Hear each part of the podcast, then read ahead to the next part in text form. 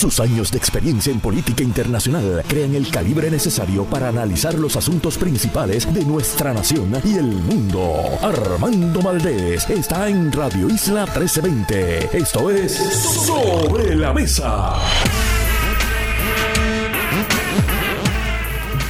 Muy buenos días.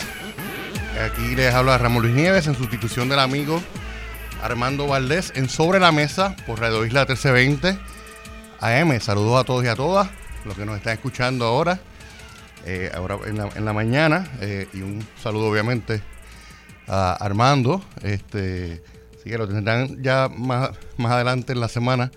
Eh, pero me pidió que lo sustituyera aquí estamos. les habla Ramón Luis Nieves.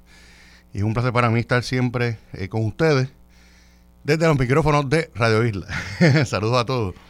Bueno, en el día de hoy vamos a estar conversando sobre varios temas de interés como, como usual aquí en el programa. Eh, en la primera eh, media hora estaré haciendo unos comentarios sobre diversos temas. Obviamente voy a hablar un poco de por qué hoy es día libre, eh, sobre Martin Luther King, para que recordemos y nunca olvidemos la gesta histórica del doctor King para Estados Unidos, para el mundo, y para toda la gente que estamos apegados a una noción de los derechos civiles, ¿no? Eh, pero vamos a hablar de un tema bien importante que surgió durante el fin de semana y que estoy seguro que va a dar eh, tela de cortar eh, durante toda esta semana y las próximas semanas y meses, que es la privatización o la concesión del contrato de, de, privatización de la generación de, energía eléctrica en Puerto Rico, que efectivamente pues desmantela una de las últimas partes que quedaban dentro del área de autoridad que ha tenido hasta ahora la Autoridad de Energía Eléctrica sobre el sector de energía en Puerto Rico. Y vamos a estar hablando de eso. Yo voy a hablar un poco de eso y obviamente cuando, después, como a las ocho y media o un poco antes, entra eh, María Lourdes Guzmán y estaremos hablando con ella sobre ese, ese tema. Eh, y estoy seguro que cuando eh, retome el programa, pues con los invitados que va a tener, pues eso será, me imagino, uno de los temas que estará eh, discutiendo eh, en la mañana de hoy. Pero comencemos por eh, hablar un poco de por qué estamos, porque hoy es un día libre en Puerto Rico.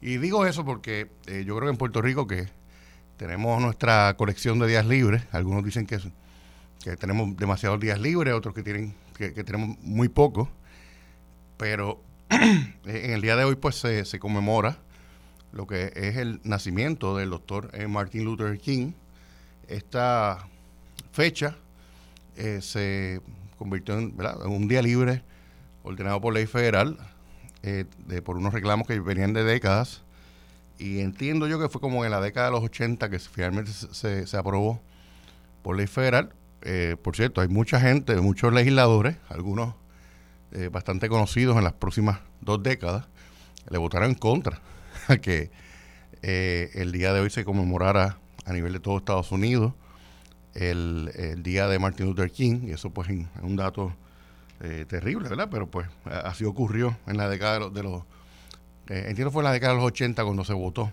eh, en el Congreso sobre declarar el día libre hoy para conmemorar al doctor King. Pues bien importante quién era Martin Luther King, yo creo que es algo bien importante que se debe mencionar. En primer lugar, pues el doctor Martin Luther King era un ministro, un pastor de la iglesia bautista eh, en, el sur de Estados Unidos. Y pues su legado más importante que se convirtió desde mediados de la década de 1950 del siglo pasado en uno de los líderes más importantes del movimiento de personas y entidades que estaban abogando por eliminar eh, la segregación racial eh, en Estados Unidos, que para una parte significativa de los Estados Unidos, eh, eh, en, la década de los 50, 60, todavía había muchos sectores de Estados Unidos que operaban efectivamente en una especie de apartheid, donde había, eh, o sea, las personas negras estaban segregadas de, ejercer todos los derechos plenos de su ciudadanía, no solamente como ciudadanos en los estados, sino como ciudadanos de Estados Unidos y eso fue una realidad.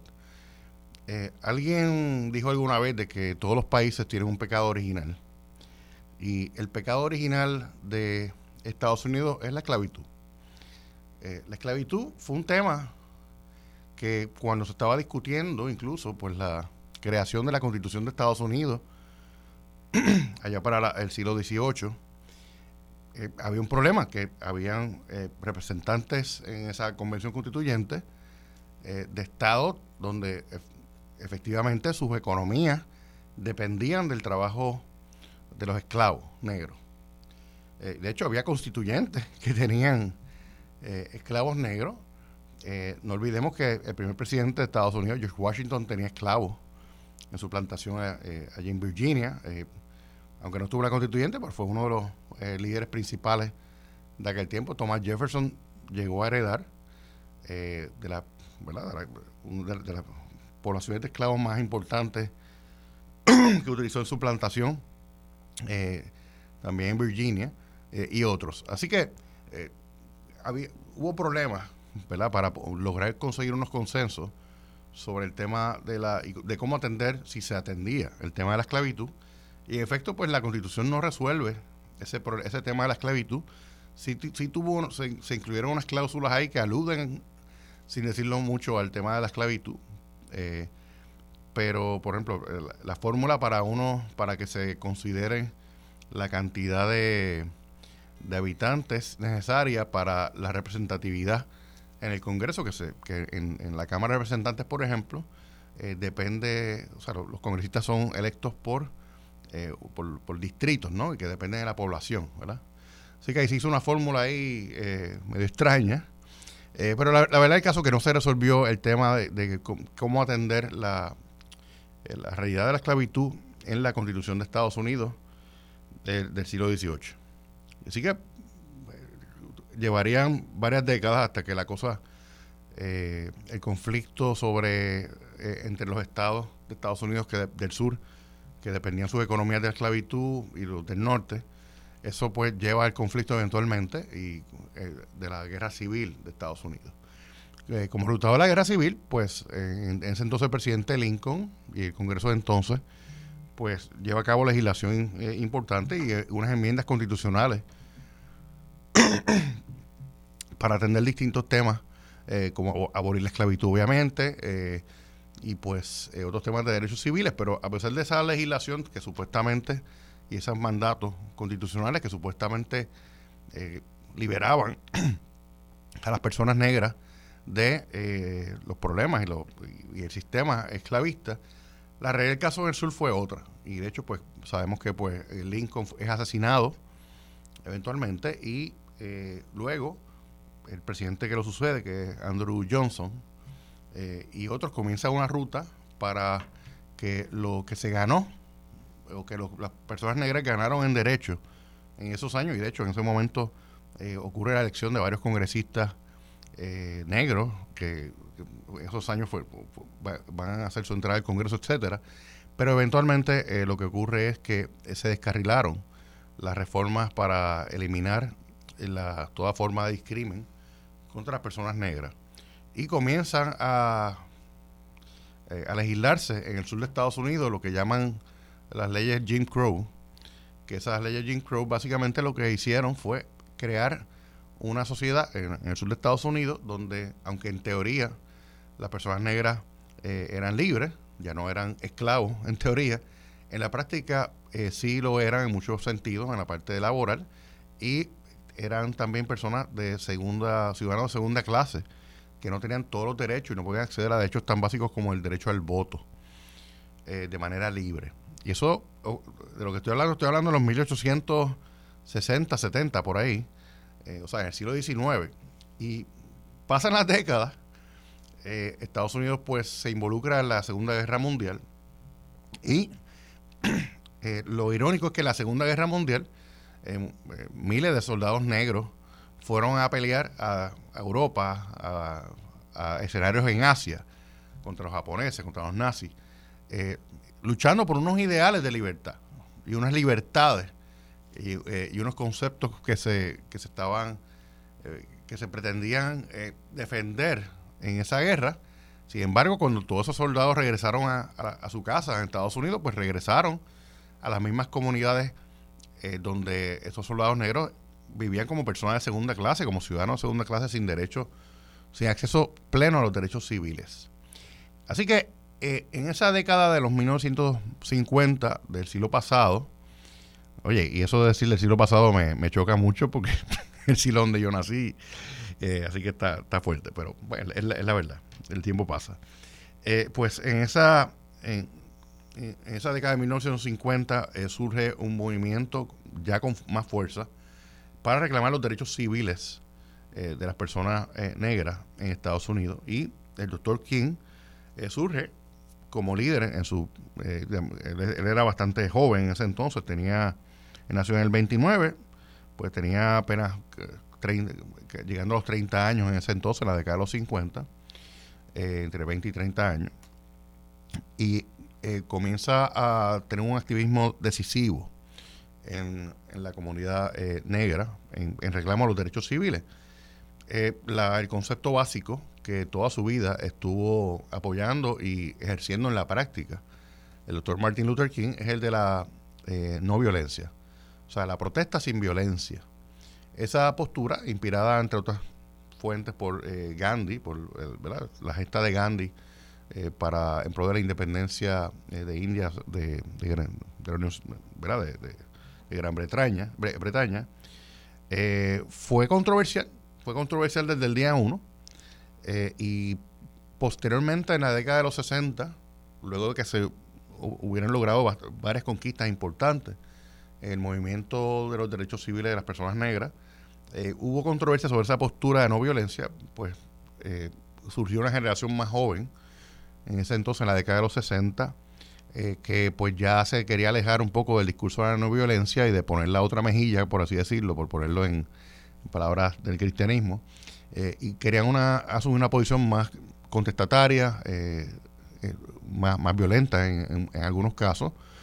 Ahí surgen pues los distintos sectores, está la figura de, ¿verdad? de, Malcolm X desde la, la Nación de, Islam y otros líderes que realmente se distancian del, del doctor Martin Luther King en esa postura de no violencia. Pero bueno, yendo a, lo, a los hechos específicos, Martin Luther King apoya, es un líder eh, moral, a veces estando allí o a veces hablando sobre los temas, en controversias tales como eh, la que inicia Rosa Parks, eh, donde pues hay una, controversia de que en ese entonces los negros no podían, en, en, las guaguas públicas, o, tenían que cederle su, su, asiento a personas blancas o tenían que estar sentados en unas áreas designadas en las guaguas para personas negras. Eh, y obviamente la protesta de Rosa Parks en una de esas guaguas a, mediados de los 50 es la que un poco provoca eh, una, ese nuevo movimiento de derechos civiles. Hay decisiones importantes del Tribunal Supremo de Estados Unidos en ese entonces, como eh, la que, Brown versus Board of Education, que es la que ordena ¿verdad? la desegregación de la educación pública. Eh, y otras. Y, el doctor Martin Luther King estuvo involucrado en, estas protestas que comienzan, comienzan en la década de los 50, pero siguen por las próximas décadas. Ya en la década del 60 eh, llega una nueva administración eh, a la Casa Blanca con John F. Kennedy, que aunque en, en papel tenía una postura a favor de los derechos civiles, realmente la administración de John Kennedy pues, comenzó bastante tímida con eh, la posibilidad de que se aprobara leyes de derechos civiles eh, en el, a nivel federal. Sí tenía la iniciativa, sí hablaba del tema, los, eh, este, los, Kennedy, pues el presidente Kennedy estuvo apoyado y tenía su relación con Martin Luther King, entre otros líderes, pero realmente no fueron bien activos en, ese, en eso. Ya en ese entonces, de hecho, se dan pues las manifestaciones, en, particularmente en Alabama, eh, que en este, ya en este entonces, en esta etapa del juego, eh, la entrada de la televisión fue importante porque las protestas de Alabama, eh, los medios estaban allí y pudieron ver cómo la policía ¿verdad? maltrataba con, mangueras de, agua a presión, con perros, eh, estaba enfrentando a, las personas que estaban protestando de manera pacífica por los derechos civiles. Y esas protestas realmente fue lo que llama el americano un game changer en, en todas las disputas de, derechos civiles de los negros en Estados Unidos, porque todos los norteamericanos, no solamente la gente del sur, pudo ser testigo de, la, de las barbaridades que estaban haciendo los gobernantes y la policía blanca en el sur. Eh, y realmente pues todo, todo eso se va cojando. Eventualmente en el año 1963 se da eh, una, la marcha histórica que se da en, en, Washington DC, donde el doctor King pronuncia su discurso, eh, de los discursos más importantes tal vez en la historia de la humanidad, que mucha gente lo conoce como el discurso de I have a dream, yo tengo un sueño. Eh, y pues ese discurso es extraordinario. Este, eh, hay, hay libros que se han escrito sobre la historia de ese discurso y los invito a que los consigan, muy, muy interesante. Eh, y obviamente es de las marchas pues más, más importantes que se han dado en, la historia de los derechos civiles en Estados Unidos por la cantidad de gente, por la gente que estuvo allí. no solamente por el Dr. King, muchas personalidades de entonces, de la música, eh, como Bob Dylan, un joven Bob Dylan, por ejemplo, eh, gente de, la, eh, de los medios, del cine, o sea, mucha gente se unió en esa, en esa, en esa marcha histórica. ya entonces con la muerte de, un asesinato del presidente Kennedy, el presidente Johnson, que irónicamente, pues Johnson terminaría su, su su mandato, él no, aspiró a la reelección, él fue electo extraordinariamente bien, o sea, él sustituye a Kennedy ¿verdad? como presidente, eh, pero en la elección del 64 Johnson tuvo una mayoría extraordinaria y fue votado de una manera eh, contundente en las elecciones. Y es Johnson el que realmente logra que el Congreso de Estados Unidos pues pueda comenzar a aprobar las primeras leyes de derechos civiles, la ley de derechos civiles del 64, la, ley de derechos eh, civiles en cuanto al, voto se refiere, eh, que creo que es del 65, eh, leyes de eliminando el discrimen en la vivienda, que son eran reclamos que estaban haciendo desde la comunidad negra. O sea que Johnson, que fue. Este fue el líder de la mayoría en el Senado de Estados Unidos, y que, aunque era una ley un poquito aguada, pero logró una lucha para que se aprobara una ley de derechos civiles como dije, Aguada, ¿verdad? Este, en el 1957, pero era una persona que realmente eh, de, de, los líderes más brillantes que, ha tenido eh, el Congreso de Estados Unidos, pues él logró que los congresistas en ese momento histórico, pues eh, accedieran a que a aprobar estas leyes importantes, que son las leyes base de toda la legislación que vino después de derechos civiles hasta el día de hoy. y de hecho, en la firma de algunas de estas leyes, Johnson dijo, eh, al firmar esta ley, o sea, no dijo públicamente, pero dijo alguna gente, como se ha documentado, él dijo, mira, yo, al yo estar firmando esta ley, vamos a perder, el, Partido Demócrata, vamos a perder el sur por los próximos 25 años, cosa que en efecto ocurrió, porque el Partido Demócrata, el que era Kennedy Johnson, realmente era un partido que sube, el Partido Demócrata, de, los partidos demócratas de, los estados del sur eran extremadamente, extremadamente racistas, ¿no? Eh, y pues eh, eso pues ocurrió y hubo poco a poco una movida eh, para apoyar al Partido Republicano, que tuvo unas consecuencias políticas importantes hasta nuestros días. Pero bueno, la figura del Dr. King pues continuó dando lucha en los años 60, a pesar del apoyo de, por ejemplo, formal de un gobierno como el de Johnson, que aprueba leyes importantes de derechos civiles como mencioné, la verdad es que pues eh, la parte del gobierno que tiene que ver con el FBI, particularmente el FBI de J. Edgar Hoover, había comenzado ya desde la década de los 50 una, eh, un seguimiento, Una, este, un monitoreo de las actividades del Dr. King eh, en distintos asuntos, tanto en, los movimientos políticos del Dr. King como hasta en los asuntos personales de él. lo grabaron en distintos momentos, ¿verdad? Este, ahí está la historia para que usted la lea sobre eh, manifestaciones de cómo lo grabaron en su carácter personal, eh, ¿verdad? Para afectar a su familia y a él como, individuo. Eh, y pues a J. Edgar no le gustaba el movimiento de los derechos civiles por muchas razones, incluyendo de que entendía de que había muchos supuestos infiltrados comunistas, ¿verdad? Según la visión de la época. pero la verdad el caso fue eso, hubo mucha persecución política contra el doctor King en ese entonces. de hecho, no, sé si lo mencioné, pero el doctor King fue apuñalado en algún momento, fue víctima de atentados de, bomba, estuvo preso un sinnúmero de, un sinnúmero de, ocasiones, y pues realmente pues realmente fue una, persona de, mucha entrega y mucho sacrificio.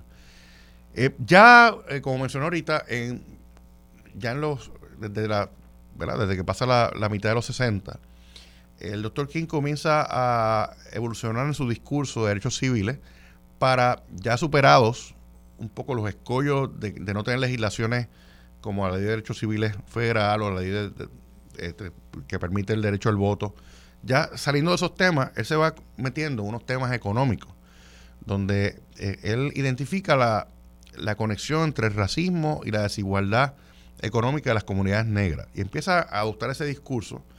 Y ya en ese entonces, eh, por distintas razones, ocurre, van ocurriendo una fisura dentro del movimiento de derechos civiles eh, de las personas negras en Estados Unidos, donde unos activistas más jóvenes, en, en primer lugar, se comienzan a distanciar del discurso de la no violencia del doctor King, que por cierto ganó el Premio Nobel de la Paz en, esos años por su activismo.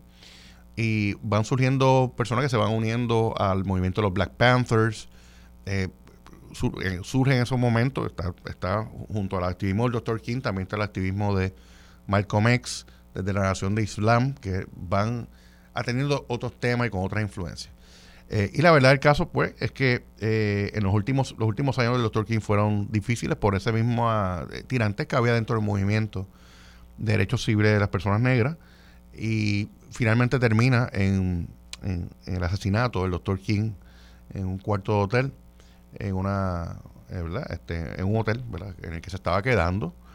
Eh, fue asesinado por un individuo que se llamaba eh, James R. Ray y pues ese asesinato lleva a una serie, una ola de protestas en distintos lugares de Estados Unidos muy intensa eh, de personas frustradas, porque ¿verdad? En, ese, en esa década pues, asesinaron, se asesinaron a distintas personalidades que eran personas inspiradoras, como el Dr. King, obviamente, eh, eh, Kennedy y otras figuras, el mismo Malcolm X.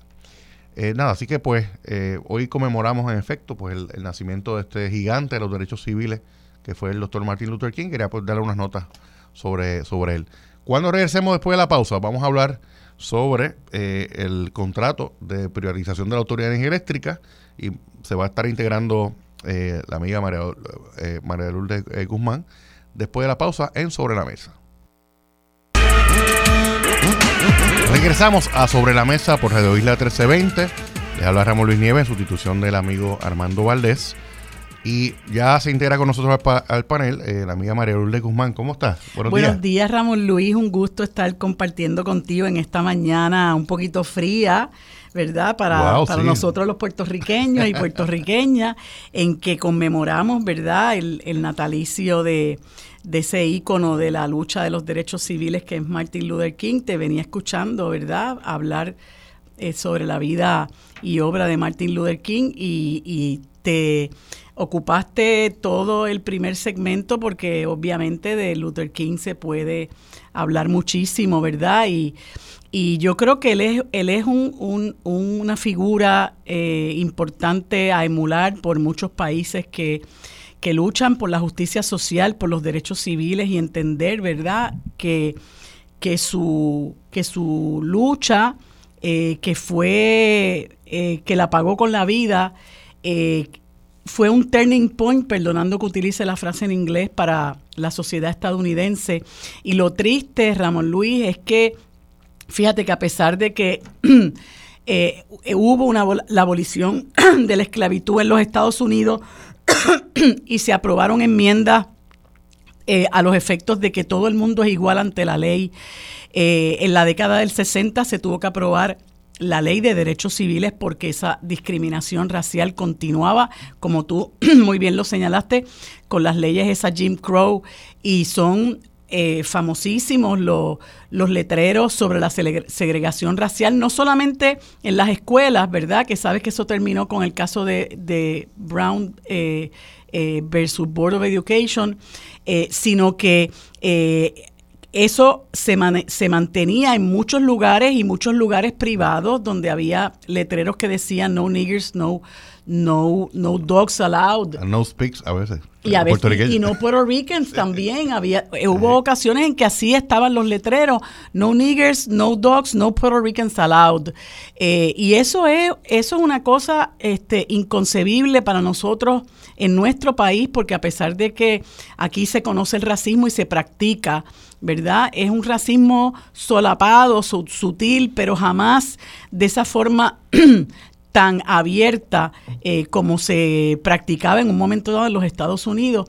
Y te decía que a pesar de todo lo que, eh, lo que representó la vida y obra de Martin Luther King, todavía los negros en los Estados Unidos continúan luchando por, por sus reivindicaciones eh, y en los tiempos recientes, pues ha habido unas luchas muy grandes eh, por la, porque muchos negros han muerto a manos de la policía de manera muy injusta. Continúa la violación flagrante de los derechos civiles y, y más recientemente eh, algunos estados han aprobado legislación para coartar el derecho al voto de las minorías, que obviamente, pues entre esas minorías a quienes va a afectar es a la, a la raza negra, a las personas afroamericanas.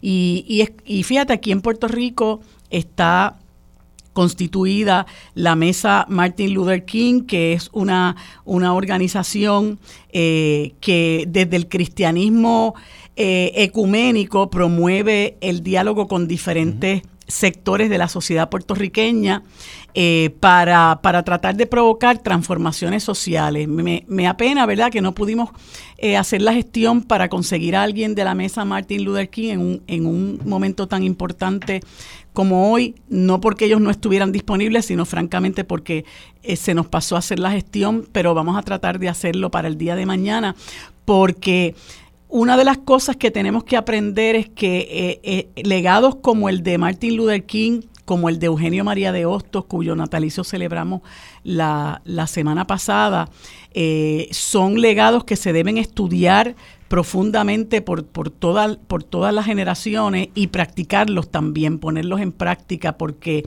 esa fue, eso fue una de las, eh, son personas, son figuras tan y tan inmensas, tan importantes, que, han dejado una huella en, el mundo entero y que, y que la obra no solamente debe conocerse por, por, por, desafío intelectual, sino porque hay que practicar lo que nos enseñaron y lo que ellos mismos vivieron.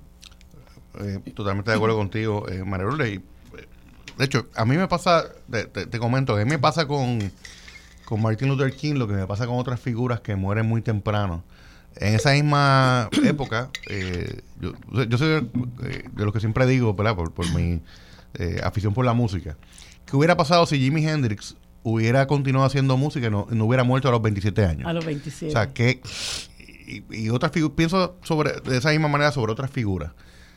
John Lennon, que lo mataron a los 40 años. ¿Qué hubiera estado haciendo por los próximos 30 años en cuanto a su evolución de música? Y de igual manera, el doctor Martin Luther King, que ya al final de sus días y de manera controvertible dentro del movimiento negro, eh, estaba teniendo otros temas, donde estaba incorporando luchas económicas, reivindicaciones económicas importantes que ataba racismo. O sea, ¿a dónde hubiera evolucionado ese pensamiento, esa acción en los próximos años? Pues obviamente nunca lo sabremos.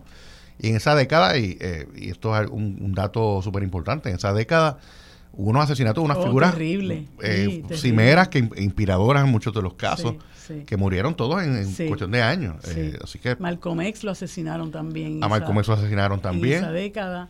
Este Robert Kennedy, que, que con su luz y su sombra pues ese muchacho era medio complicado. Pero ya ya al final de sus días se había convertido en un líder importante en, distintas luchas eh, y otro verdad este pero y todo o sea el asesinato de todas esas figuras eh, realmente pues tuvo un gran impacto histórico. Así que nada, qué bueno que hablamos de él. Y eh, yo no yo no pretendía quedarme la primera segmento que estaba solo hablando solamente de Martin Luther King, pero uno podría hacer tres programas del tipo. o sea, es una persona, figura extraordinaria, ¿no? Y muy inspiradora, no solamente para el movimiento de derechos civiles de los negros, sino para otros movimientos de derechos civiles de la porque ese movimiento de derechos civiles de los negros ayuda y empuja a, los movimientos que se dieron después por los derechos de las mujeres, de las personas LGBT, eh, o sea, e inspiró muchos movimientos. Sí. Eh, Porque son derechos humanos. Son derechos humanos. Son derechos humanos de lo que se trata. Y, y es importante que nosotros, eh, pues no no confinemos a las personas a un momento histórico o a un país en particular. Son eh, figuras que, históricas, ¿verdad? Universales, por así decirlo, como lo fue también Nelson Mandela. Eh, y claro, aunque muchísimos no les guste, eh, lo que voy a decir, pero es algo que no se puede negar. Figueroa del Castro es una figura universal, que dicho sea de paso, era íntimo amigo de Nelson Mandela, ¿verdad? Y dejó un legado enorme y muchas cosas importantes que se pueden aprender y leer de él. Eh, pero, pero en el caso de Martin Luther King, fue este particularmente particularmente, ¿verdad?, eh, angustioso eh, su, su, vida, porque es una persona que desde, desde temprana edad, desde que abrazó la lucha por los derechos civiles en un momento, ¿verdad?, de mucha conmoción social en, en los Estados Unidos, este, fue eh, víctima de muchos ataques, de mucha persecución, de persecución en, a su familia, y, y, es... es increíble el estoicismo con el que él enfrentó eh, todos esos ataques, todas esas amenazas a su vida y a su, y a su propia familia con tal de él adelantar aquellos principios en los que ellos que en los que él creía, ¿verdad? Y que sin duda cincuenta y pico de años después de su asesinato, pues lo estamos eh, conmemorando y, quizás no como se lo merece, pero, pero es importante conocer esa figura eh, y, traer, ¿verdad?, lo que nos aplica a nosotros como puertorriqueños, este, porque yo estoy totalmente convencida que, como tú señalas, al día de hoy, si Martin Luther King hubiera estado vivo, hacía muchos años que hubiera abrazado como parte de sus luchas la lucha contra el colonialismo, porque es un crimen contra la humanidad. Eh, y, hay diferentes formas de tú estar sometido, ¿verdad? Están sometidos los negros por, por la razón que sea, están sometidas las mujeres, están sometidos los extranjeros, los inmigrantes, están sometidos muchos seres humanos por distintas razones a diferentes sistemas. El colonialismo, pues, es una manera también de someter a los pueblos y yo estoy segura que él hubiera abrazado eh, esa, esa, lucha también eh, y hubiera rechazado con toda su fuerza eh, que, que, los Estados Unidos mantuviera por tanto tiempo a, a, Puerto Rico como una de sus colonias.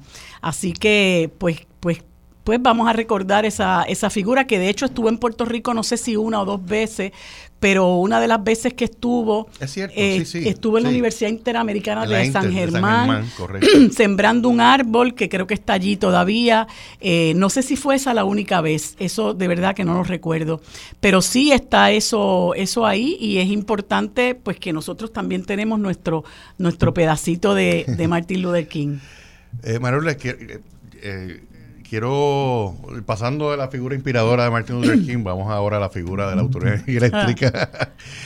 un salto mortal de, de tema. De lo noble a lo pedestre. Pero eh, obviamente es noticia de portada eh, hoy y surgió en el fin de semana de que en efecto la, la Junta de la Autoridad de las Alianzas Público-Privadas aprobó el contrato de privatización de la, eh, de la parte que quedaba todavía a manos del gobierno Dentro de la autoridad eléctrica, eh, que, es el tema de la generación de las plantas, eh, básicamente eh, se, va a estar, se aprobó el contrato, que de hecho, vamos ahora a la pausa, ahora discutimos en detalle, pero no este contrato como tal que se aprobó, nadie lo ha visto, está en secreto, se discutió en secreto en aquella junta, y pues no sabemos ni siquiera cuál es la compañía. Un domingo. sí, no sabemos cuál es la compañía que se seleccionó ni nada.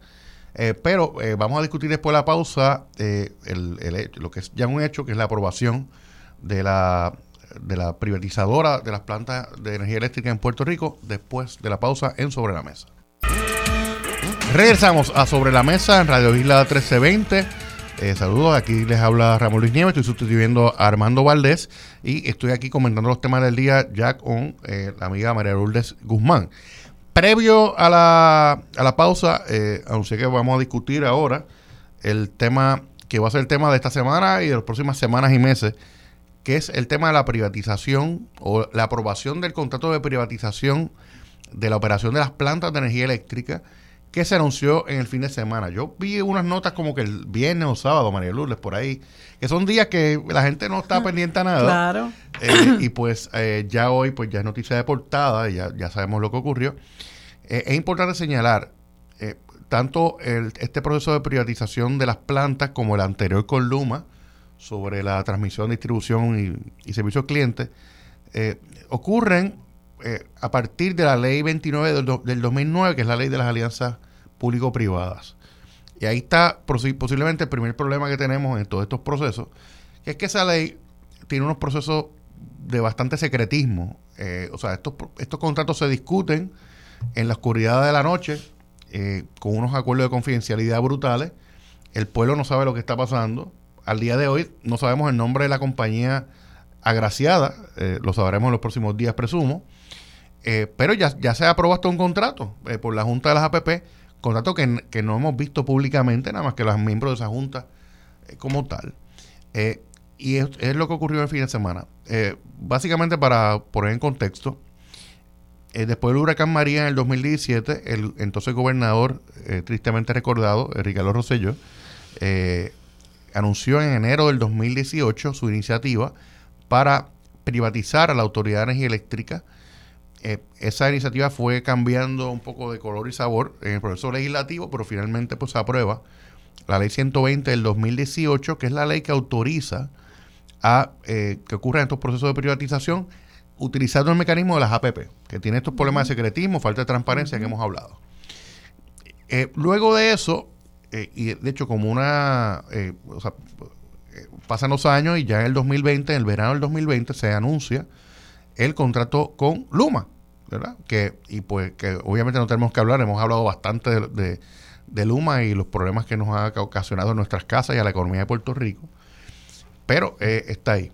Eh, y también se había hablado de que se iba a conceder un contrato para operar las plantas de la Autoridad de Energía Eléctrica, la parte que se llama de eh, la parte de generación de energía, generación de energía. y pues al final del día, María aquí lo que va a pasar es que ya he conseguido el, conseguido el contrato para que Luma opere gran parte de la autoridad, que es las funciones de transmisión, distribución y servicio al cliente. Faltaba entonces la generación. O sea, ya con esto, la autoridad eléctrica va a ser una junta de directores, de, una junta de gobierno de dos o tres personas allí, y básicamente... El mismo sello de goma de siempre. No va a hacer nada realmente eh, importante. Y, y, y, porque, de hecho, alguna gente preguntará, pero porque no la vendieron como tal y salían de ella a, la empresa privada si, si van a hacer esto. Bueno, por un tema técnico, porque tienen que mantener la eh, identidad de la autoridad eléctrica como ente público, entre comillas, porque todavía la autoridad eléctrica, a pesar de estos contratos, es el dueño de los activos de, energía en Puerto Rico, porque si no son un ente público, en primer lugar, pierden acceso a muchos fondos de recuperación de FEMA, por ejemplo, que no te va a financiar eh, la recuperación de una operación privada. Eh, pero eso es un tema técnico. En la, práctica, pues lo que ha ocurrido es que por la legislación impulsada por el PNP del 2018, eh, se logró lo que muchos querían, eh, que era que se rompiera el modelo de la corporación pública como la entidad operadora del sistema eléctrico. bien, bien brevemente, ¿verdad? Porque para pasar a tu, a tu turno, María eh, aquí básicamente la creación de la Autoridad Eléctrica en, en, el 1941, como la Autoridad de Fuentes Fluviales entonces, eh, fue un gran logro para Puerto Rico. De otro día podemos hablar un poco de la historia de cómo ocurrió eso, la figura de Luchetti, que fue una figura emblemática en todo este proceso. Eh, que por cierto, en parte de algo que estoy investigando para sobre esto sobre este tema, es interesante, María Lourdes Luchetti, quería aprobar la autoridad eléctrica. Yo pensaba que esto era una iniciativa de Tocqueville y Muñoz, Marín, eso.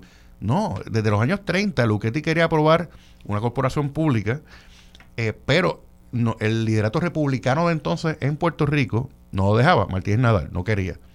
Y Luchetti se montó un avión y eh, se radicaron proyectos, él instó que se radicaran proyectos a nivel del Congreso de Estados Unidos para crear la autoridad de, de, frentes fluviales por ley federal. Es una cosa que yo no sabía que había ocurrido y ocurrió. Pero la Autoridad de, Fuentes Fluviales, luego Energía Eléctrica, tuvo un éxito extraordinario en los primeros 40 años de existencia. Electrificó todo Puerto Rico. Todo Puerto Rico, así es. Eh, luego, obviamente, y particularmente desde el 68 para acá, pues hubo la alternancia política eh, terminó destruyendo. Los energéticos populares y los energéticos estadistas. PNP y, realmente otras fuerzas políticas, económicas, los intereses económicos, y todos fueron socavando eh, a esa corporación pública hasta llevarla a su quiebra en el 2017.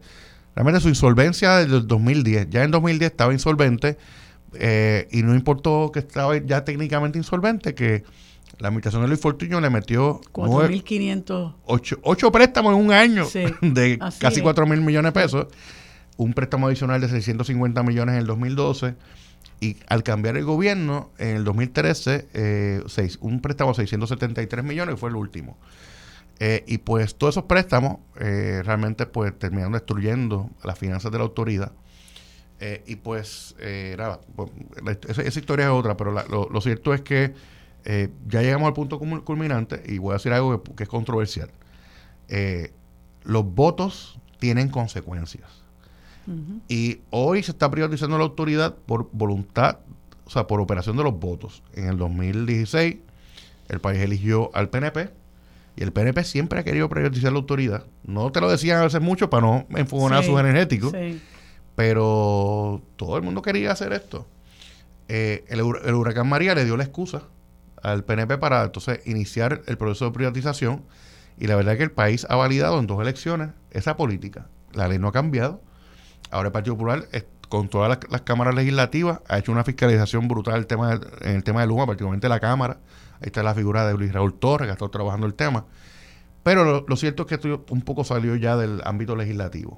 Y el gobernador, los gobernadores PNP, han estado firmes en su postura de privatizar. La Junta de Control Fiscal también. Eh, así que esta es la consecuencia de, los votos. En la elección del 2020, todos los partidos, eh, por lo menos, digo, Dignidad no, se expresó sobre el tema que yo recuerde, pero el Partido Popular, Victoria Ciudadana, eh, el PIB, todos se expresaron en contra del contrato de Luma y la privatización de la autoridad y el país volvió a elegir al PNP en la gobernación. Así que los votos tienen consecuencias. Tristemente.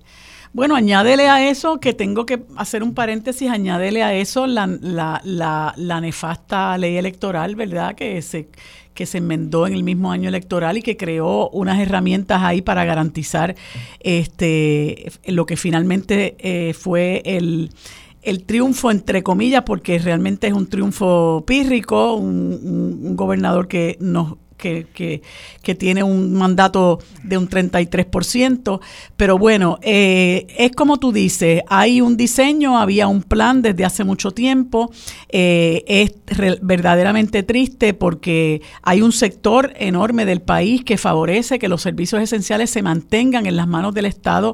Y como tú bien señalabas, por los primeros 40 años y desde que se fundó la Autoridad de Energía Eléctrica, que se conocía como Autoridad de las Fuentes Fluviales, era la joya de la corona del, del, del gobierno, ¿verdad? Eh, increíble cómo con sus recursos eh, humanos y materiales electrificó a todo el país, eh, considerando la difícil topografía de este país en muchísimos lugares, una topografía con la que no pudo bregar un montón de empresas privadas que trataron de electrificar al país luego del huracán María y lo que hicieron fue robarse el dinero como Whitefish y, Cobra. y, y bueno, pues este es correcto que el asunto de la politiquería que es una maldición que tiene este país eh, y que ha percolado por todas las instituciones públicas, pues lamentablemente ha hizo venir a menos la, la, no solamente la Autoridad de Energía Eléctrica, la administración pública en general, ¿no? Y este asunto de los energéticos populares y los energéticos estadistas, eh, el, ver cómo incluso la Junta de Gobierno de la Autoridad de Energía Eléctrica se sembraba de políticos, ¿no?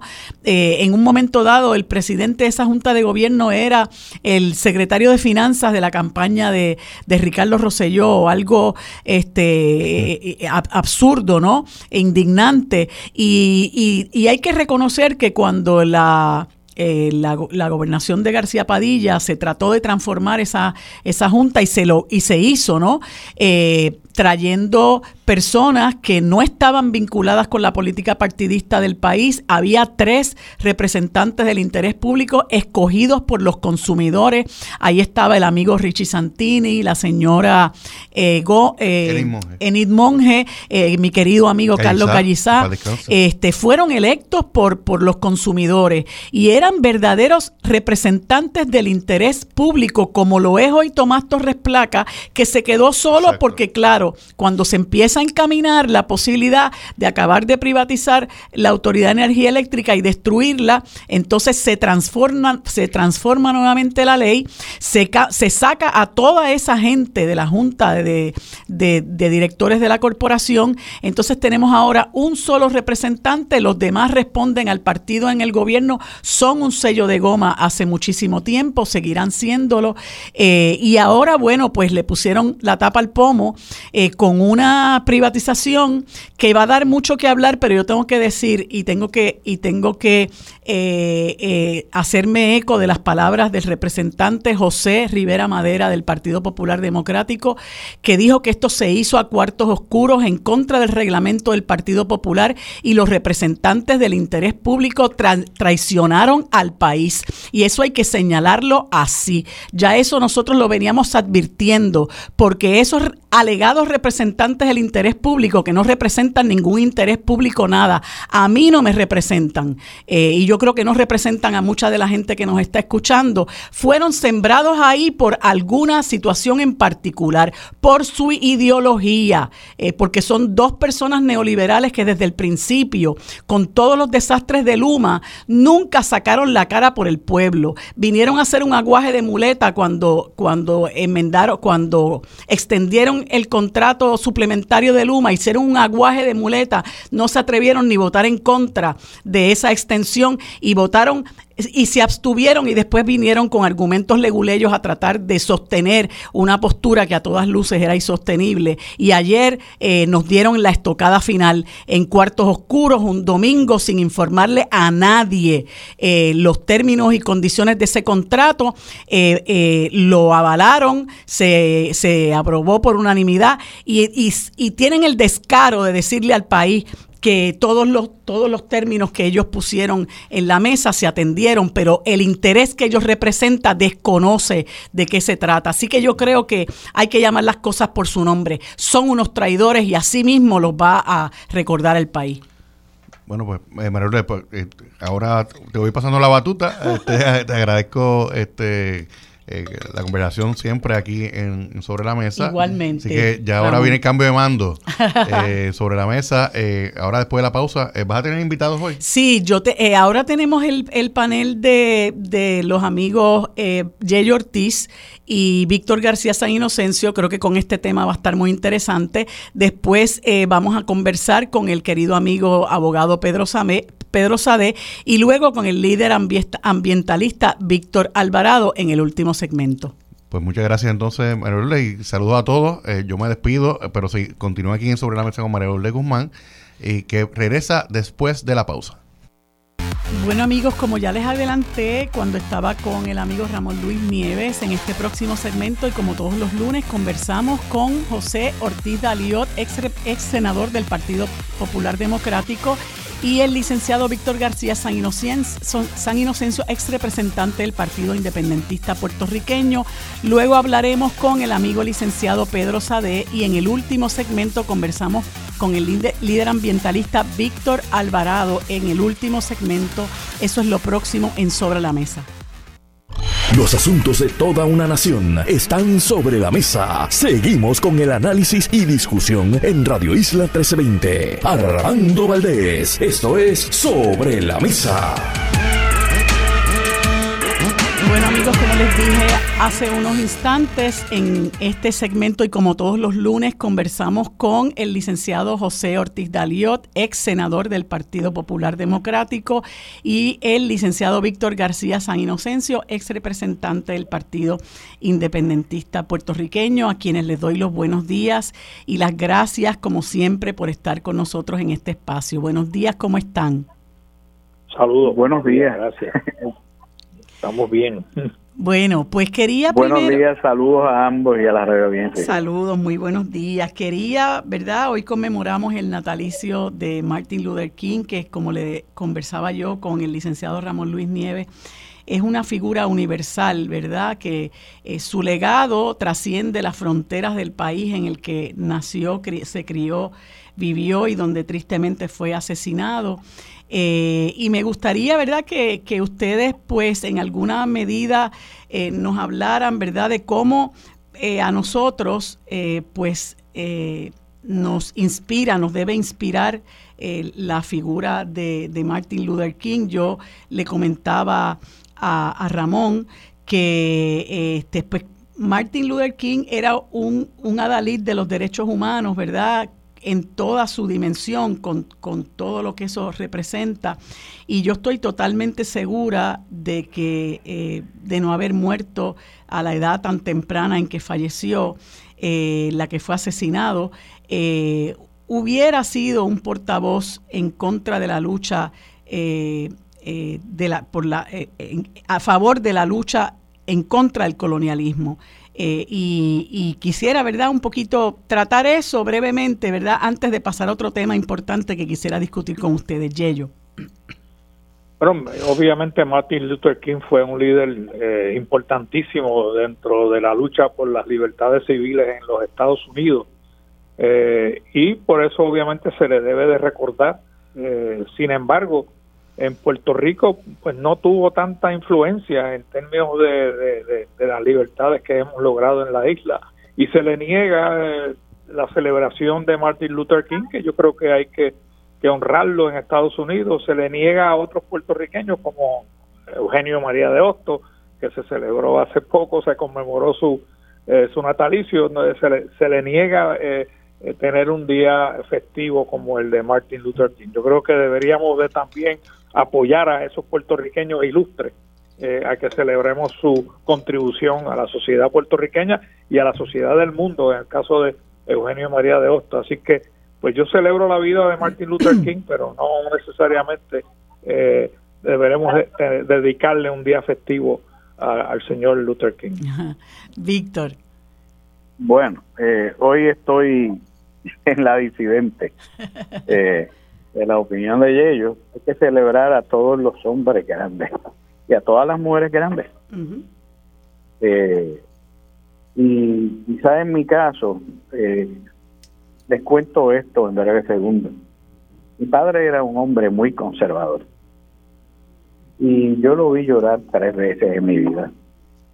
Una de ellas fue cuando asesinaron a Martin Luther King, en ese fatídico año en que también mataron a Bobby Kennedy eh, recuerdo que mi padre me trajo ese mismo año de uno de sus viajes, eh, esas convenciones de veteranos Estados Unidos, me trajo el disco del discurso que ya próximamente va a cumplir 60 años, eh, que se conoce popularmente como I Have a Dream. Eh, con ese vozarrón, I have a dream this afternoon that one day the children, my children and the children Bueno, e, e, ese discurso extraordinario. Tengo que decir que Martin Luther King marcó mi vida. Eh, y lo seguí siempre.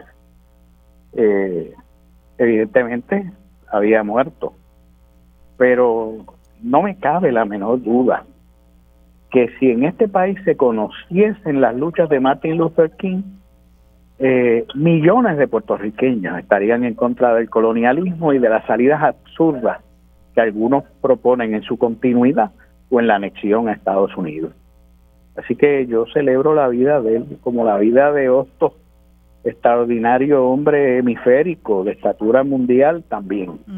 Eh, pero hay que conocer las vidas de estos hombres yo no creo que haya diferencias radicales entre el pensamiento de uno u otro, a pesar de que los separa un siglo en cuanto a la fecha de su nacimiento.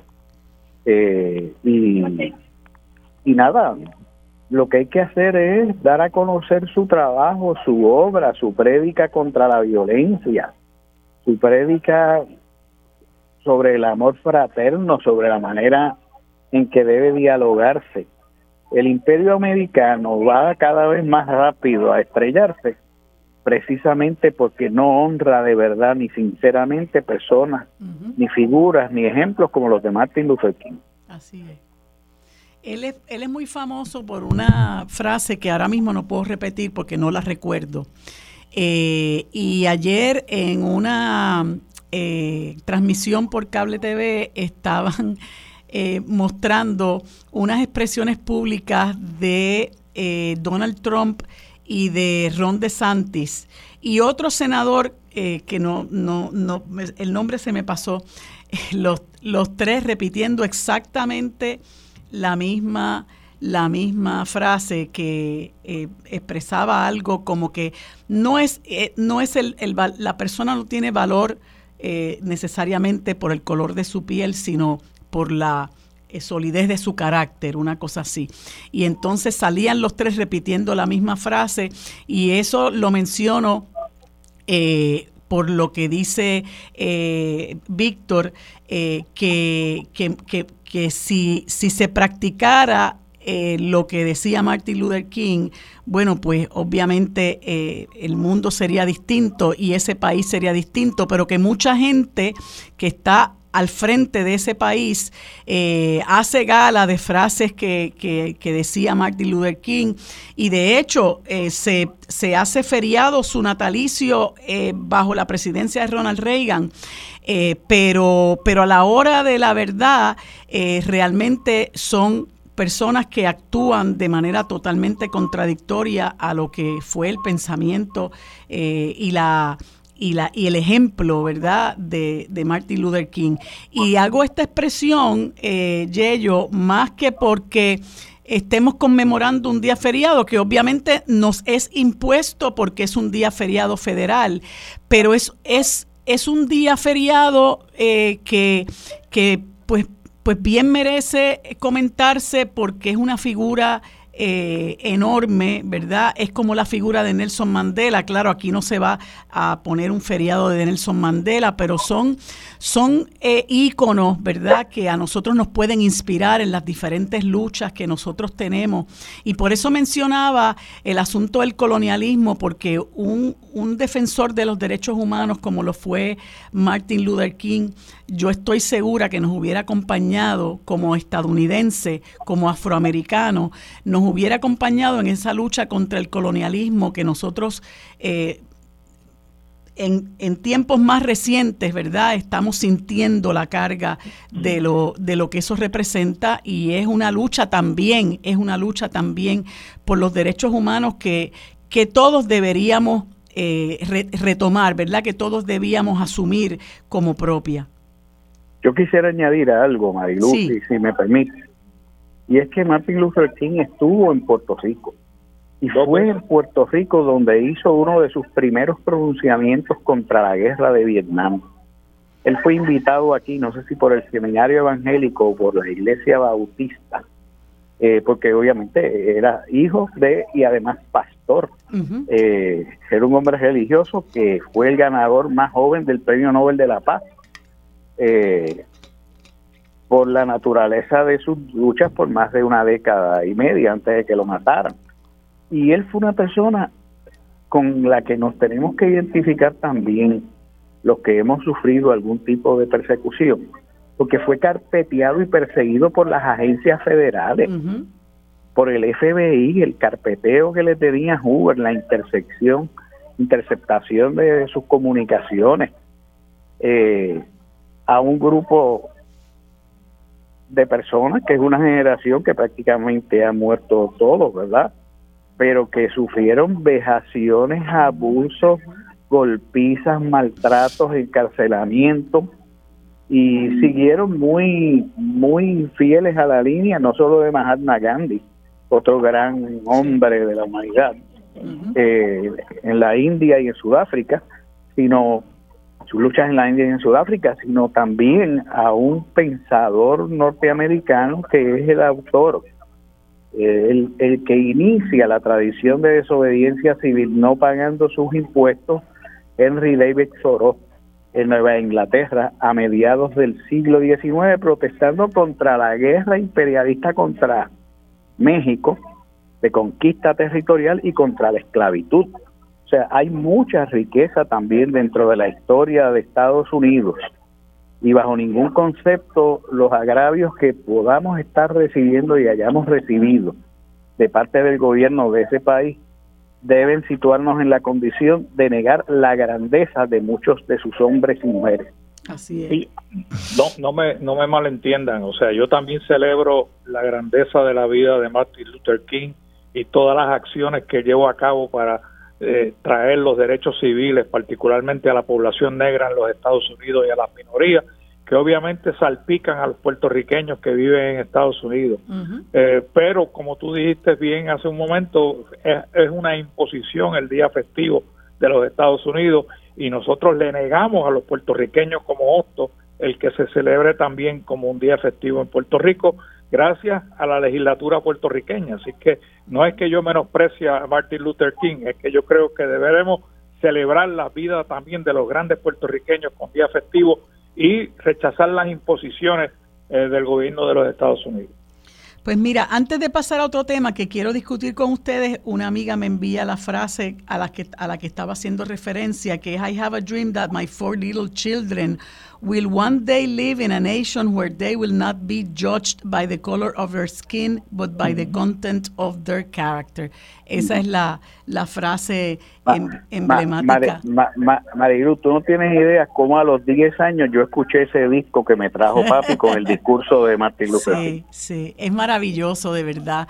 Eso es algo, eh, eh, y, y esa, esa actividad que se llevó a cabo cuando él eh, dio ese discurso. Es una cosa que todas las naciones del mundo deberían mirar y deberían escuchar porque eh, de verdad que es, uno de es una de las figuras más importantes, sobre todo para, para que ellas, ellos, aquellas sociedades que todavía están luchando por tantas reivindicaciones mínimas como, como es particularmente el, el, derecho a que no se les discrimine por su, eh, por su etnia, ni por su color, ni por su orientación sexual. Y que él abrió el espacio para muchísimas otras luchas, ¿verdad? Y, nos enseñó muchísimo.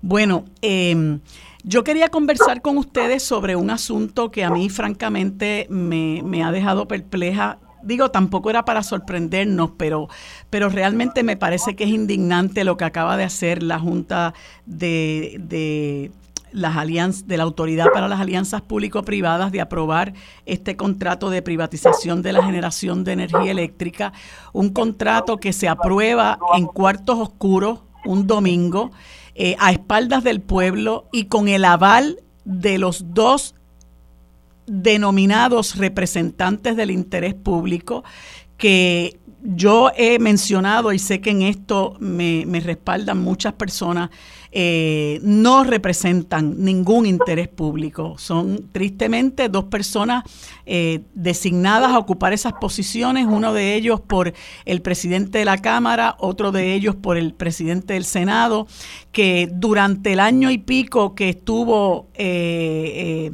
Luma Energy al frente del sistema de transmisión y distribución en el contrato suplementario, nunca dijeron ni esta boca es mía, nunca salieron en defensa del interés público y luego salieron cuando se aprobó eh, la extensión del contrato de suplementario, eh, salieron, como yo le comentaba a Ramón Luis, salieron con un aguaje de muletas a justificar el voto abstenido eh, y con unas argumentaciones leguleyísticas ahí que se iban a demandar y no sé qué otro tipo de cosas, ¿verdad? Para entonces ahora aceptarnos esta puñalada de, de, avalar la, la privatización del contrato de la generación del sistema de energía eléctrica con todo lo que eso significa. Y quiero traer a colación, también le, le comentaba Ramón Luis, unas expresiones de un representante de, del Partido Popular Democrático por, la, por, la zona sur de nuestro país, el representante José Rivera Madera,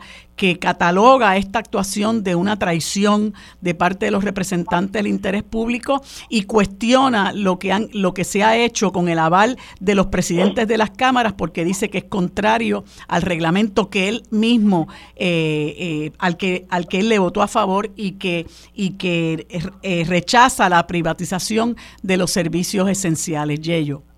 es una traición a, todos los puertorriqueños. Eh, y que se haya hecho en un domingo o un lunes, día feriado, eh, donde el pueblo no está poniendo mucha atención a las noticias de carácter público, eh, pues se hizo con toda intención para ocultarle al puertorriqueño lo que están haciendo. Y a mí me indigna también la actitud de los representantes supuestamente públicos eh, porque van en contra precisamente de lo que el público quiere, después especial, particularmente después de la experiencia nefasta del contrato de Luma, eh, que se continúe eh, privatizándose el sector energético de esta manera es totalmente ofensivo al pueblo puertorriqueño. Y, y, a mí me, lo que me, lo que me, lo que también me, me, me molesta es que tanto Pierluisi como algunos de los componentes del Partido Popular eh, digan que son demócratas y que siguen al Partido Demócrata en los Estados Unidos, que es precisamente el que está en contra de las privatizaciones. Así que eh, Pierluisi es un demócrata de nombre nada más y es un republicano en esencia y mente, eh, porque actúa eh, como, como uno. y, los, y los representantes legislativos, conociendo la trayectoria de Luma, de y cómo se le han impuesto un sinnúmero de condiciones, incluyendo la legislatura eh, deberían de oponerse a este tipo de contratos, no poner condiciones como pusieron condiciones y que por eso es que votan a favor los representantes del Senado y de la Cámara en esa junta, eh, deberían de oponerse totalmente. Yo estoy totalmente en contra de la privatización de la generación de energía eléctrica en Puerto Rico. Víctor.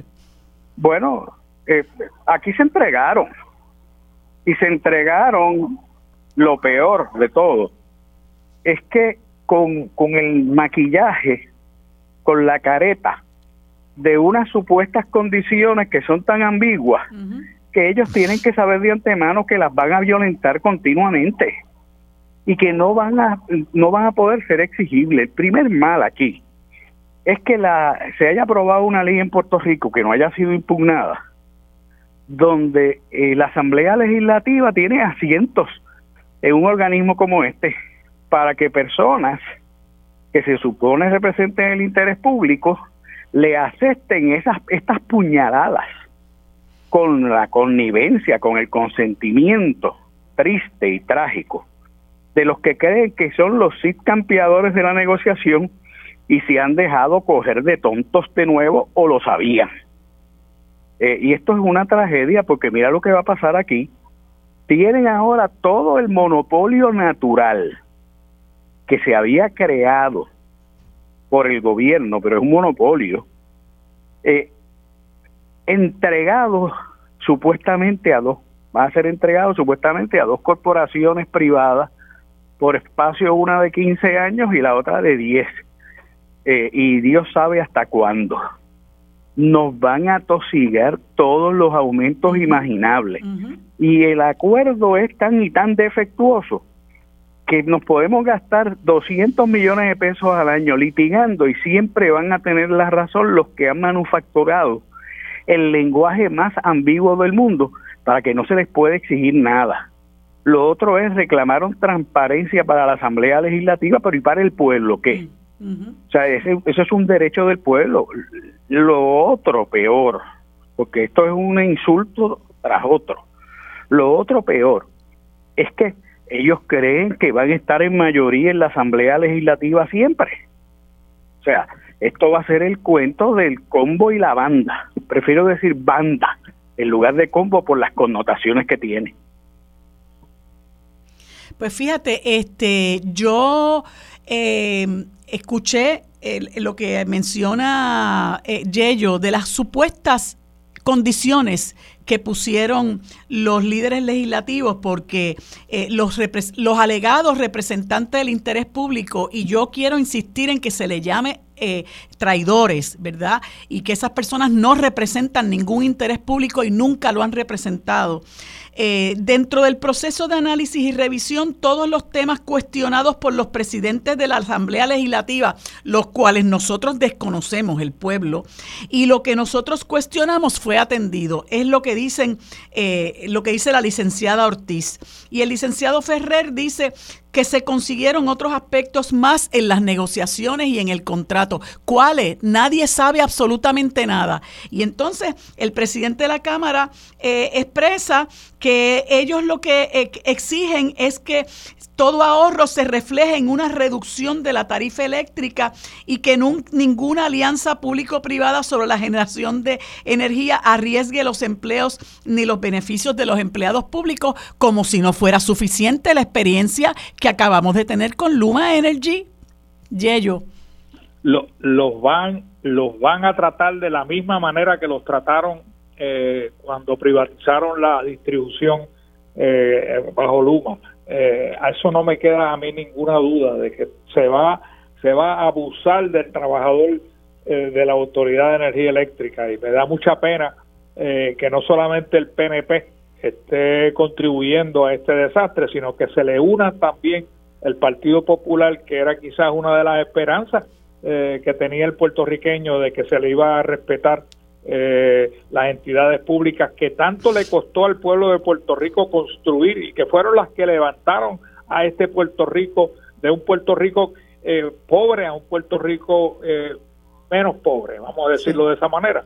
Eh, así que me, me, me, me, da mucha, mucha pena que se esté actuando de esta manera, particularmente el Partido Popular. Bueno, ese lo, más, lo más escandaloso esta mañana acaba de decir Fontane, el eh, Fermín, sí. que no van a ser patrono sucesor. Por lo tanto, por aquí puedes haber sido el técnico de una caldera de generación y mandarte a reparar estufa en un comedor escolar. Eso es así. Esos son los derechos adquiridos y moverte por todo el territorio. Así es. Se me acaba el tiempo, pero quiero terminar con, las palabras que, ha dicho muchas veces el amigo Juan Dalmao. Son gemelos fraternos separados al, al nacer. Bueno, amigos, en unos segundos continuamos con el programa sobre la mesa. Gracias, Víctor, y gracias, Yello, como siempre. Que tengan un buen día. Bueno amigos, en este segmento, como les informé eh, hace unos minutos, tenemos al querido amigo licenciado Pedro, Sabe, Pedro Sade. Eh, saludos Pedro, ¿cómo estás? Muy buenos días y saludos a ti y a la audiencia. Muchas pues, gracias por la oportunidad. Cómo no. Pedro, eh, Puerto Rico está ahora viviendo momentos de, de, de, una, de un gran eh, de unos grandes crímenes ambientales y, yo quería conversar contigo sobre eso, pero sé que quieres y puedes hablar sobre este asunto de la privatización de la generación de energía eléctrica y quisiera que me comentaras algo sobre eso brevemente. Sí, cómo no. Bueno, en realidad son temas que no están desconectados porque esta privatización va a retrasarnos nuestras metas de una generación menos dañina con fósiles va a retrasar las metas de renovables, así es que no están desvinculados. En cuanto a la privatización en sí, es eh, terrible darse uno cuenta que están siguiendo el mismo patrón del contrato de Luma. Tú recordarás que ese contrato se aprobó el fin de semana de los padres, donde precisamente el gobierno manipuló para que la opinión pública no estuviese eh, pendiente ni consciente de lo que estaba pasando. Y el negociado de energía aprobó también sumariamente eh, al otorgar lo que se llama el certificado de, cumplimiento con la legislación este, que, gobierna la generación y distribución de electricidad en Puerto Rico.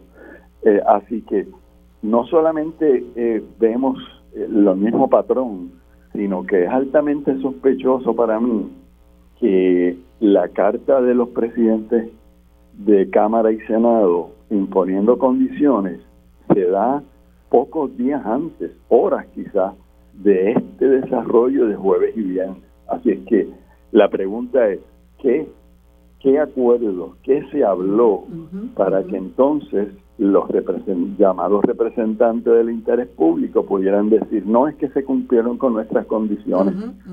Ah, entonces, lo otro, yo creo que el país, la prensa, los comentaristas, todo el mundo debemos exigir que se haga público de inmediato ese contrato antes de que continúe su trámite ante el negociado de energía, ante la, Junta, de la Autoridad. Correcto, y esa reunión, por cierto, tiene que transmitirse o por televisión o por internet. La, la reunión de la Junta evaluando el proyecto. Y como tercer trámite, pues sabemos que viene la firma del gobernador, pero eso eh, ya sabemos cuál va a ser el resultado. Así es que se debe hacer público ese contrato es cierto, como se comentó, que la ley tiene unas disposiciones de secretividad, pero es más bien en el trámite de la negociación del contrato y en las ofertas y contraofertas y comparecencias de las compañías. Pero ya firmado el contrato, como han admitido, tiene que haber un informe y eso se debe hacer público. Yo confío que la prensa y la opinión pública lo exija y que los llamados representantes del interés público lo hagan público también. Así que eh, al menos que podamos ver qué es lo que dice ese contrato antes de culminarlo. Sí. Sí, y yo creo que eso es muy importante porque ya tú recordarás que el, el, contrato de Luma se discutió en la Junta de Gobierno de la Autoridad de Energía Eléctrica en 45 minutos.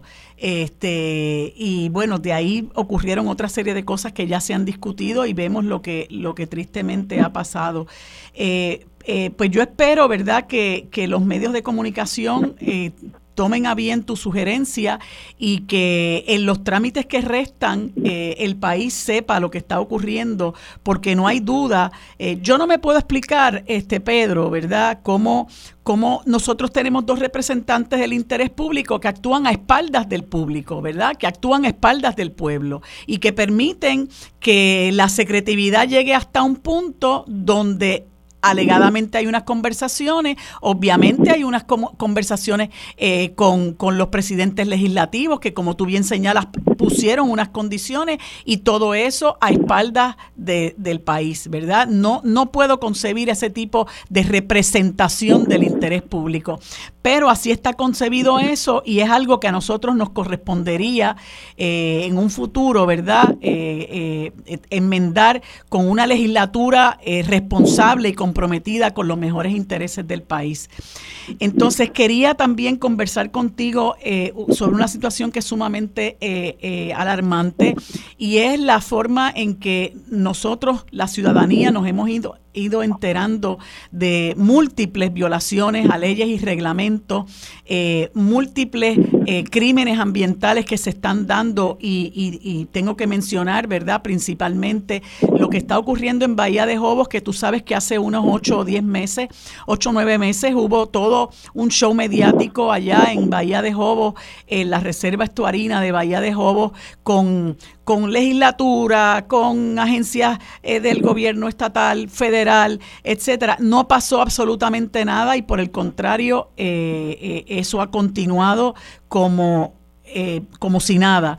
Y tenemos también la situación de las construcciones ilegales y la apropiación de bienes de dominio público en la cueva Las Golondrinas y el muelle de azúcar en el barrio Borinquen de Aguadilla y, la, y la propia en una, en una eh, parte de prensa de Nuevo Día se cita a, a, la, a la licenciada Ruth Santiago diciendo que simple y llanamente que aquí no se respeta la ley.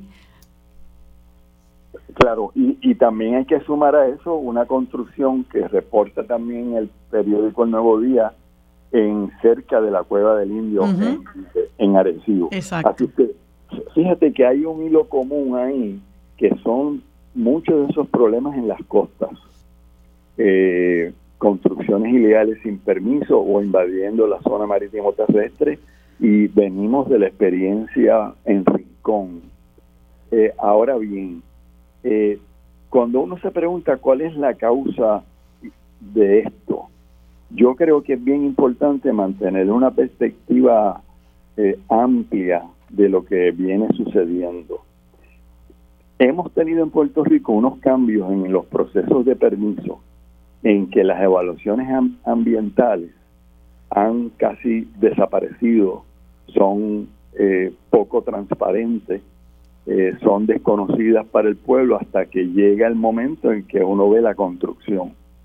Eh, además vemos también una serie de procedimientos en que los poderosos, que no son únicamente la persona que construye en una esquina, eh, quizás ilegalmente, eh, logran permisos que invaden la zona marítimo terrestre o humedales, por no hablar de esta experiencia que estamos teniendo con la generación de electricidad. Entonces, en realidad, se trata de un, unos ejemplos de los sectores e intereses más poderosos que vemos que entonces se están reproduciendo a otros niveles. Eso por un lado. Por otro lado, muchas de esas cosas suceden porque los procesos de permiso se han eh, utilizado para precisamente auspiciar y promover esta forma de proceder. Así es que eh, sí hay un problema de ilegalidad a múltiples niveles, pero la estructura legal que promueve eso y la práctica legal de sectores mucho más poderosos no los podemos olvidar porque realmente para mí son la explicación de muchos de estos problemas. Para darte un ejemplo, Recientemente Manuel Sidre, secretario del Departamento de Desarrollo, dijo que uno de los objetivos era acelerar los permisos de construcción. No son los permisos de uso de negocios, que yo personalmente no tengo problema que se apruebe rápido un permiso de uso para una oficina legal, para una oficina de contabilidad, etcétera, en zonas urbanas. Pero eso es muy distinto a acelerar, acelerar permisos de construcción en la costa que tienen otras consecuencias. Así es que, por un lado, el gobierno se queja y hace una pantalla de que se está moviendo a resolver el problema, pero por otro lado, la estructura jurídica y cómo operan las cosas en realidad, lo que hace es promoverlas. Claro.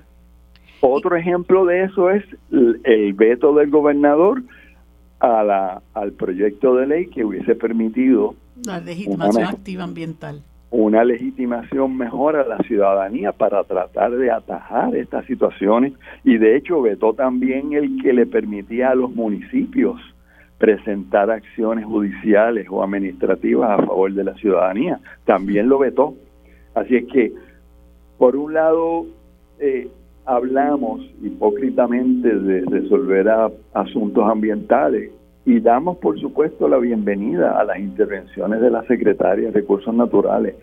No es que no sea necesario, es que no es suficiente y que se manipula la proyección indebidamente. Sí, lamentablemente eh, el, mismo gobierno les crea las condiciones para que esta, estos desarrollistas eh, y destructores del ambiente continúen eh, obrando por la libre, ¿verdad? Y vemos lamentablemente cómo a pesar de que se dice continuamente que esto es un país de ley y orden, todas esas personas están actuando eh, con total impunidad, ¿verdad? Esto de, de, lo que ocurre en la cueva de las golondrinas, donde ya me parece que no hay, eh, no se puede negar que hay bienes de dominio público de los que se ha apropiado este señor y lo que está ocurriendo en Bahía de Jobo, ¿verdad? Que es una reserva de investigación estuarina, donde hay un comanejo de agencias estatales y federales, este, ha llegado a unos niveles que uno, ¿verdad? No se explica el por qué la indiferencia y la inacción de esta agencias del gobierno. Correcto. Y de hecho, en el caso de las golondrinas, de las golondrinas, con toda probabilidad eso fue autorizado por el gobierno mismo, por el municipio o por la OSPE, tal como ocurrió en, en Rincón. Sol y Playa. Sol y Playa. Es decir, que lo que ahora señalamos como una ilegalidad es porque el proceso fue ilegal desde el principio. Sí. Entonces, eh, fíjate tú también otro cambio de estructura legal, porque el gobernador escribió una columna diciendo que él está trabajando y que no hacen falta cambios en la estructura legal, para decir que no hace falta el, el, proyecto de ley de, legitimación. Pero entonces ahora aprueban están promoviendo un reglamento conjunto que pone en riesgo adicional a, la, a las reservas naturales, a las áreas del Carso, hace más difícil que las personas puedan presentar querellas ante la Junta de Planificación. Bueno, eh, sí. así es que es, es dual.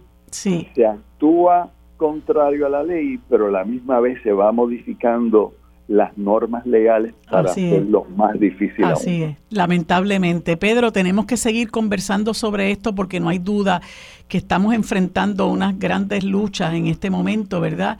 Este, donde lamentablemente el gobierno sigue estando del lado de quienes destruyen nuestros recursos naturales. Gracias Pedro, como siempre, por estar disponible para hablar de este y otros temas de interés para el país. Eh, que pases un buen día. Bueno amigos, en este último segmento conversamos con el líder ambientalista residente del municipio de Salinas, eh, Víctor Alvarado, a quien le doy los buenos días y las gracias por estar conmigo en este segmento. Buenos días, Víctor, ¿cómo está? Muy bien, Marilu, buenos días a ti, y a todas las personas que siempre escuchan el programa y feliz año. Igualmente, bueno, este, aunque lamentablemente ocurran tantas cosas que nos quiten esa felicidad, ¿verdad? Eh, una de las cosas muy preocupantes es eh, lo que hablaba ahorita yo con, con, el amigo Pedro Sade, de cómo han proliferado los crímenes ambientales en este país y mucha gente que está por la libre, eh, que con el afán desmedido de lucro, ¿verdad? pues pues no quieren dejar, como dice mi amigo Ignacio Rivera, estaca en pared. Eh, y Salinas es un pueblo que ha sufrido el embate de esos crímenes ambientales, ¿verdad? No solamente por lo que sufren los eh, lo que sufre el, el, terreno, el territorio como tal, sino también los habitantes. Y entonces está la situación de Bahía de Jobo, está la situación de Rancho Guayama, está la situación que no sé en qué ha quedado de un polígono de tiro sobre el cual ustedes tenían también una lucha, eh, y está eh, el asunto de la, de la ceniza de la, de la AES.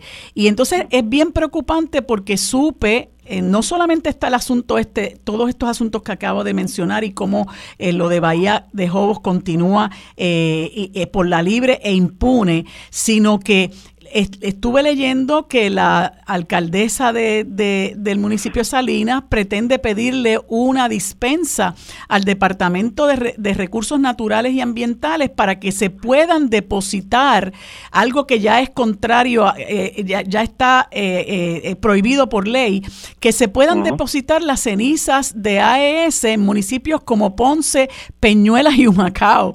Y yo digo, pero qué fácil, ¿verdad? Yo cojo las cenizas que se producen en mi municipio las lanzo a otros municipios y quisiera conversar eh, contigo un poco sobre eso.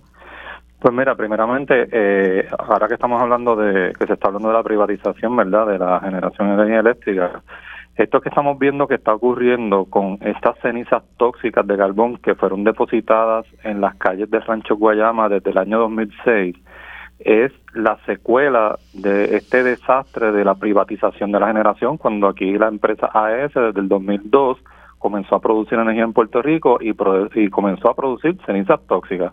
Y como parte de ese esfuerzo, primero la llevaron a República Dominicana y allá crearon un desastre humanitario eh, donde mucha gente incluso ha muerto, ¿verdad?, por causa de esas cenizas. Y después comenzaron a tirarlas aquí en Puerto Rico. Y uno de esos lugares eh, donde se utilizó esta ceniza. En aquel entonces el alcalde era Carlos Rodríguez Mateo, que actualmente dirige ANSCA y fue senador. Él fue el que permitió que en Salinas se tiraran 609 mil toneladas de cenizas tóxicas y Rancho Guayama en sus calles fueron rellenadas con este material y, y muchas de esas cenizas han estado expuestas desde entonces, o sea, llevan hace eh, desde el 2006 las personas están respirando ceniza todos los días. Entonces la alcaldesa de Salinas propone un proyecto que, venía siendo exigido por la comunidad desde hace muchos años para que se arreglaran esas, calles. Eh, y, y en ese proyecto, inicialmente la alcaldesa le informa a la comunidad que tenía 8 millones de fondos de FEMA para arreglar las calles y que como parte de ese proyecto innovador se iban a remover las cenizas de repente la alcaldesa cambia su discurso y dice, mira, eh, hay ah, necesitamos 2.5 millones, 3 millones de dólares para sacar todas esas cenizas que están allí, ahora no tengo el dinero, el dinero no me da, decía ella. Eh, luego eh, dijo que estaba pidiéndole eh, eh alcohol 3 y a, y a FEMA, ¿verdad? Si se podía añadir más fondos, se podía cambiar el proyecto para que se pudiera utilizar esos fondos para sacarla y finalmente dijo que había solicitado esa, esa dispensa a recursos naturales. Aquí hay una ley, que es la ley 5 del 2020, que enmendó la ley 40 del 2017, que prohíbe el depósito de cenizas tóxicas en Puerto Rico. Tú sabes que eso fue una lucha eh, terrible que, que hubo, que, hubo de movilizaciones, arrestos, casi 100 arrestos en Peñuela, ¿verdad? toda esa lucha que se dio en, en Puerto Rico. Eso fue un gran logro de la comunidad que se haya aprobado esa ley y se hace un reglamento basado en la ley que dice que tampoco se pueden llevar las cenizas a los vertederos. Entonces la alcaldesa de Salinas, como dice ahora que no tiene el dinero, pues pide una dispensa, hace un año le pide una dispensa a recursos naturales eh, para que le permitieran eh, esas cenizas que van a ser removidas del rancho Guayama, llevarlas a los vertederos. Y ella misma dice, hay un video que está grabado donde ella dice que los vertederos donde se podría llevar sería Humacao, Ponce y Peñuela. Imagínate tú decirle a los hermanos y hermanas de Peñuela que le vas a llevar ceniza otra vez, pues eso levanta, ¿verdad? Este, toda la toda la pasión de otra, de la lucha nuevamente. Eh, a todo esto hay que criticar fuertemente a la secretaria de Recursos Naturales, Anaí Rodríguez Vega y y a todo el departamento, porque ellos llevan un año evaluando si la solicitud de dispensa de la alcaldesa cumple o no cumple con el reglamento. Yo que no soy abogado, yo tomé la carta que la alcaldesa nos dio recientemente, puse el reglamento al lado a ver qué dice el reglamento sobre la dispensa y tú te das cuenta que lo que la alcaldesa escribió no cumple con el reglamento, pero el recurso natural le, está tomando un año de determinar si cumple o no cumple. Eh, por otro lado, la eh, hubo una protesta esta semana que fue frente a la alcaldía de Salinas, donde hermanos de Peñuela y hermanos de, Rancho Guayama aquí en Salinas y otras tantas personas que se unieron de otros pueblos, eh, logramos, ¿verdad? Además de, manifestar nuestro repudio a ese intento de la alcaldesa, logramos reunirnos con ella. Y entonces la alcaldesa dice que es que ella hace esta solicitud al COL3 desde hace un año también de que un dinero que al fin y al cabo ella aceptó que sobró, eso fue lo que nos dijo en la reunión, de esos 8 millones sobraron como 2.5 y que precisamente ella lo que quiere es que esos 2.5 millones le permitan utilizarlo para, para poder remover la ceniza. Entonces, pues, se ¿verdad? hicimos un, acuerdo con ella allí de que, pues entonces, mira, vamos a sentar al COL3, a FEMA, a EPA, a recursos naturales, al municipio y a, la, y a las comunidades, todos juntos, y si es a Col 3 que hay que presionar, pues vamos a presionarlo todos juntos. En lugar de hacer lo que ella ha estado haciendo durante todo este tiempo, que es tratando, combatiendo y tratando de cerrocharle el palo a la organización que hay en la comunidad, que se, que se llama Acción Social y Protección Ambiental, lo conocemos como ASPA, pues vamos todos juntos a presionar a Col 3, porque entonces Col 3 lleva un año evaluando si ese dinero se puede utilizar o no. Así que tenemos aquí unas agencias que están sentadas, mientras la gente de Rancho Guayama se sigue respirando todos esos tóxicos, hay unas agencias que están sentadas sin tomar decisión y lamentablemente la alcaldesa de Salinas está asumiendo la postura de AES cuando ella está haciendo unos estudios que son innecesarios eh, y sus expresiones son en el sentido de que las cenizas no son tóxicas. Imagínate. Cuando, cuando aquí en el mismo Rancho Guayama se hicieron unas pruebas a esa ceniza en el 2019 y demostraron que son tóxicas. Claro. Eh, pero, pues, lamentablemente, quien sigue pagando las consecuencias son los, los residentes de la comunidad de Rancho Guayama que siguen respirando esta ceniza, recursos naturales sentados eh, evaluando durante un año si cumple o no cumple con el reglamento de la dispensa, eh, Coltré lleva un año decidiendo si va a permitir o no que se enmiende, conversamos con la EPA recientemente y nos dice que sí, que se puede enmendar el proyecto, y entonces nadie toma decisión sobre al respecto. Pues es triste, Víctor, porque mientras eso ocurre, como tú señalas, ¿verdad? Hay unas comunidades que se están enfermando, hay unas comunidades que se están que están hay gente que está muriendo tristemente por los efectos de, de estas cenizas tóxicas y yo creo que estudios hay de sobra. Yo recuerdo haber escuchado en varias ocasiones al doctor Osvaldo Rosario hablar detenidamente, detalladamente de todos los metales pesados que la gente respira, que caen en la tierra, que caen en el agua. Así que me parece que le hace un flaco servicio a su comunidad la actitud de la alcaldesa y es triste, ¿verdad?, que las agencias concernidas también estén arrastrando los pies, pero bueno, hay que seguir la lucha porque eso es lo único que pudiera, ¿verdad?, este, eh, lograr resultados para, para las comunidades. Gracias, Víctor, por habernos acompañado. Eh, nos mantendremos al tanto, ¿verdad?, de esta situación. Amigos, hemos terminado por hoy el programa sobre la mesa. Gracias por su sintonía. Nos vemos y nos escuchamos en el día de mañana. Lo próximo es Mili Méndez en Dígame la Verdad.